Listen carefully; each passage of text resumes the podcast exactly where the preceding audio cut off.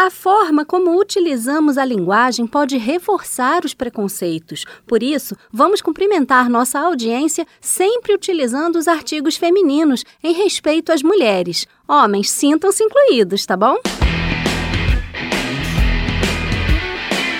Mulheres de Palavra. Apresentação: Cíntia Sims. Produção: Cristiane Baker e Lucélia Cristina. Nasci sou assim e vou até o fim.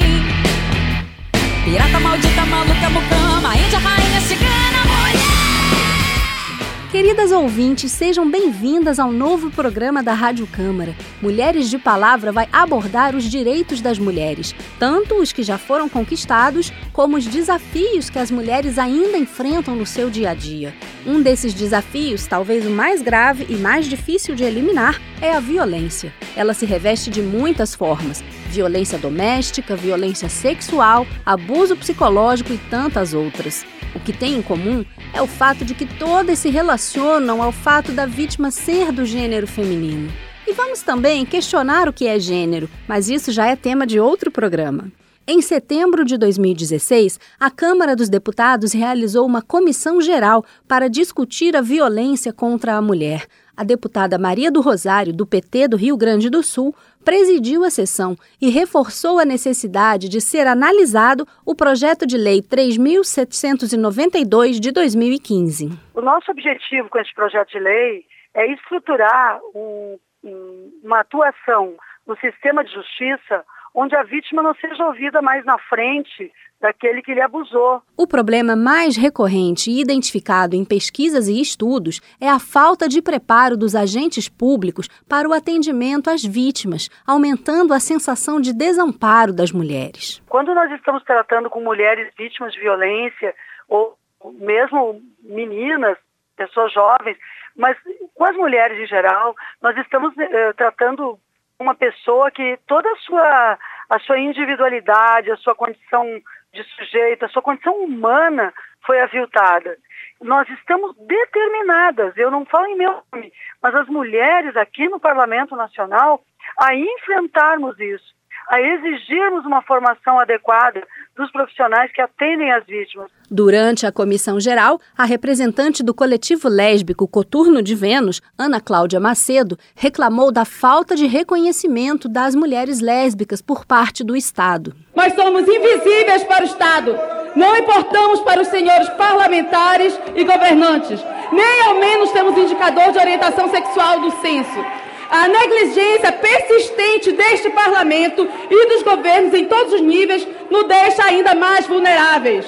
A subprocuradora-geral da República, Débora Macedo do Prá de Brito Pereira, destacou as origens coloniais das desigualdades de gênero no Brasil. Ela também lembrou que as recomendações da ONU para o enfrentamento à violência contra a mulher vão muito além do sistema de segurança pública. O Comitê da ONU é, de Direitos Sociais, Econômicos e Culturais determinou, na sua recomendação de número 22, que, mais uma vez, que houvesse um investimento dos Estados nacionais em educação de homens e mulheres, meninos e meninas, para pôr fim a essa cultura de desigualdade e estabelecer na escola um patamar civilizatório que possa legar às gerações futuras uma sociedade melhor e mais igualitária do que temos na atualidade. Para a deputada Maria do Rosário, a Comissão Geral produziu efeitos importantes. O resultado da Comissão Geral é um grito contra a impunidade e a cultura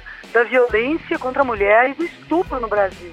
Além da violência doméstica, quando o agressor é conhecido ou parente, há também a violência generalizada contra a mulher, como, por exemplo, os casos recentes de estupro coletivo que aconteceram em diversos locais do país. Os movimentos sociais utilizam a expressão cultura do estupro para falar dessa prática que parece tão banalizada na sociedade. No próximo bloco, a gente vai ouvir músicas brasileiras que ajudam a identificar o que é a chamada cultura do estupro. Fique com a gente.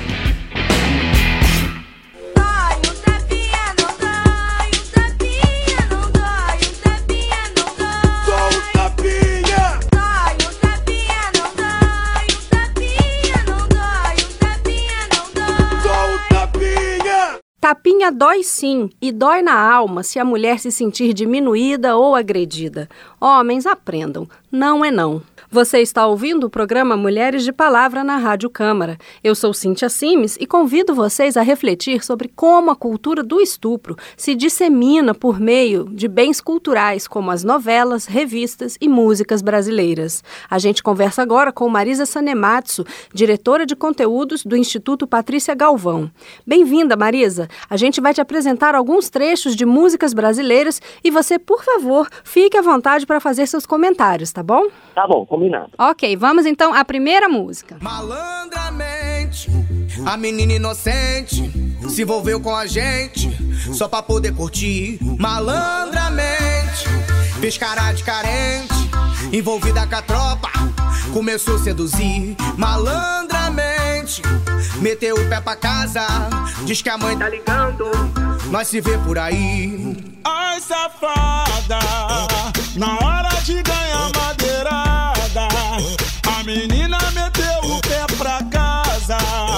mandou um recadinho pra mim. Vai se ver por aí, vai se ver por aí, vai se ver por aí, vai se ver por aí. Relação sexual com criança é crime. Isso tem que ficar muito claro. Não dá para dizer que uma criança seduz. Então eu fico muito preocupada com essa história de ah, seduziu a tropa e depois vai embora e não quer levar a madeirada, entendeu? Isso pode acabar levando a um crime de estupro coletivo. Mas que mulher indigesta, indigesta, merece um tijolo na testa.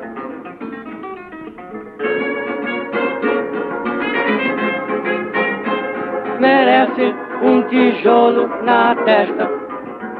Hoje avançamos, estamos em outro patamar e mesmo assim a gente vê como esse tipo de uh, música que trata a mulher como é, merecedora de violência já existia há muito tempo. Agora, uma coisa é isso na época do Noel Rosa. Ninguém merece ser vítima de violência. A culpa nunca pode ser da vítima. Por quê? Violência de forma nenhuma é justificável. E agora ele bate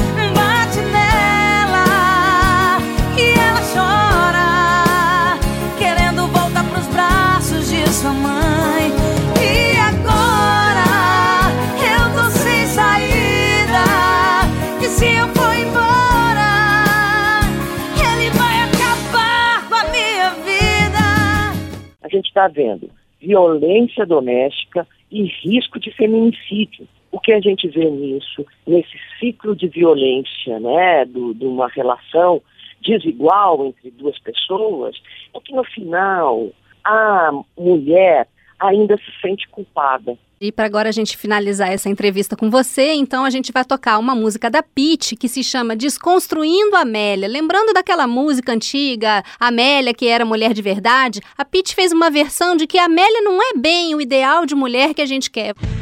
O ensejo a fez tão prendada, ela foi educada pra cuidar e servir. De costume esquecia-se dela, sempre a última sair.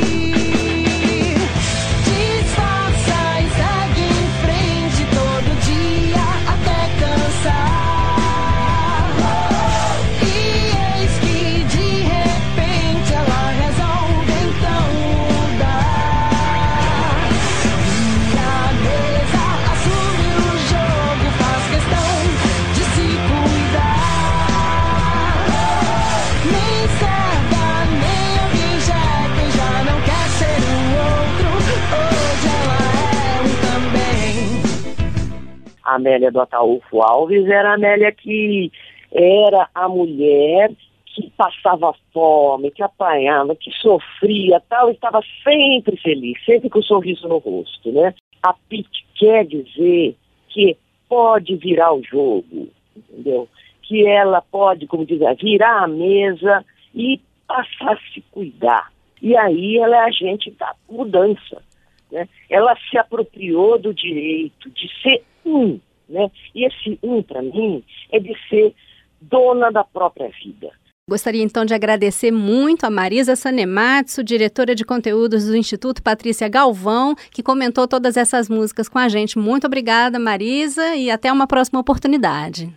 Eu que agradeço, Cíntia, muito obrigada pela oportunidade de, de estar aqui conversando com vocês. Estou sempre à disposição. Dica Cultural.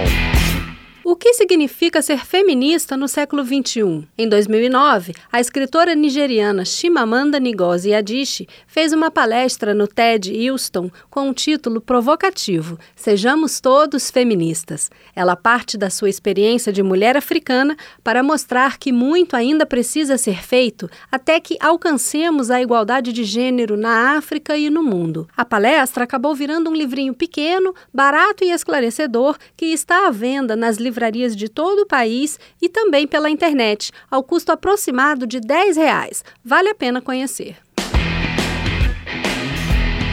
O Atlas da Violência 2016, elaborado pelo IPEA, o Instituto de Pesquisa Econômica Aplicada, informa que todos os dias 13 mulheres são assassinadas no Brasil. O radialista Antônio Araújo teve a filha de 31 anos morta pelo namorado ciumento. O relacionamento tinha apenas cinco meses. E ele entrou pela manhã, foi, foi lá no quarto dela e, e, e fez o, o que aconteceu. Né? E quando saiu, a mulher da casa saiu também na rua, né? eh, Gritando tal, e foi justamente quando ia passando na rua, subindo lá uma viatura da, da polícia e viu aquele cara todo ensanguentado. A filha de Antônio não tinha sido ameaçada pelo agressor e ele só foi preso porque a viatura da polícia deu o flagrante. Mas já faz mais de um ano e ele ainda não foi a julgamento. Estudos da OAB Mulher indicam que a demora na apuração de denúncias pode levar à concretização de ameaças. A mulher dá queixa de estar sendo ameaçada, mas os agentes de segurança não levam a sério ou não conseguem fazer a apuração a tempo, e o agressor acaba cometendo o ato de violência. Segundo a delegada-chefe da Delegacia Especial de Atendimento à Mulher, doutora Ana Cristina Melo Santiago, a realidade do Distrito Federal é um pouco diferente disso. Enquanto há estados que levam até um ano para a audiência com o juiz, no DF o prazo é de menos de um mês. Doutora Ana Cristina fala da importância do profissional de segurança pública desenvolver uma certa sensibilidade para identificar os casos que são prioridade quanto mais profissionais atuantes, mais rápido esse processo todo se dá. Eu acho que o que é muito importante nesse aspecto é o olhar do profissional que trata com isso, para ele estabelecer qual é aquela situação que merece todas elas são muito importantes e merecem o nosso cuidado, mas a gente tem que também ter aquela perspicácia de perceber qual a situação que denota um esforço a mais, um plus a mais, um cuidado a mais, para que não deixe esse caso cair numa vala comum. A deputada Maria do Rosário nos contou que um problema muito grave é que, em muitas delegacias, a vítima é ouvida em frente ao agressor. Para a doutora Ana Cristina, não dá para generalizar essa informação. No DF, o sistema de atendimento às vítimas conta com 32 delegacias, 19 juizados de violência doméstica e 40 promotorias de justiça. Mas não é assim pelo Brasil afora. Existem situações ainda muito precárias em termos de estrutura física desses espaços, dessas delegacias de polícia. Então, não falta uma sensibilidade do profissional que está ali para perceber que aquela situação não é mais adequada. O que a gente observa é que muitas vezes não existe condições físicas, mesmo materiais, de que esse trabalho se dê de uma forma diferente. A violência contra a mulher é tão comum que muitas vezes o agressor não percebe que foi violento, porque violência contra a mulher não é só bater. Usar a supremacia da força física masculina pode ser considerado um ato de violência, e muitas vezes o agressor tenta se defender.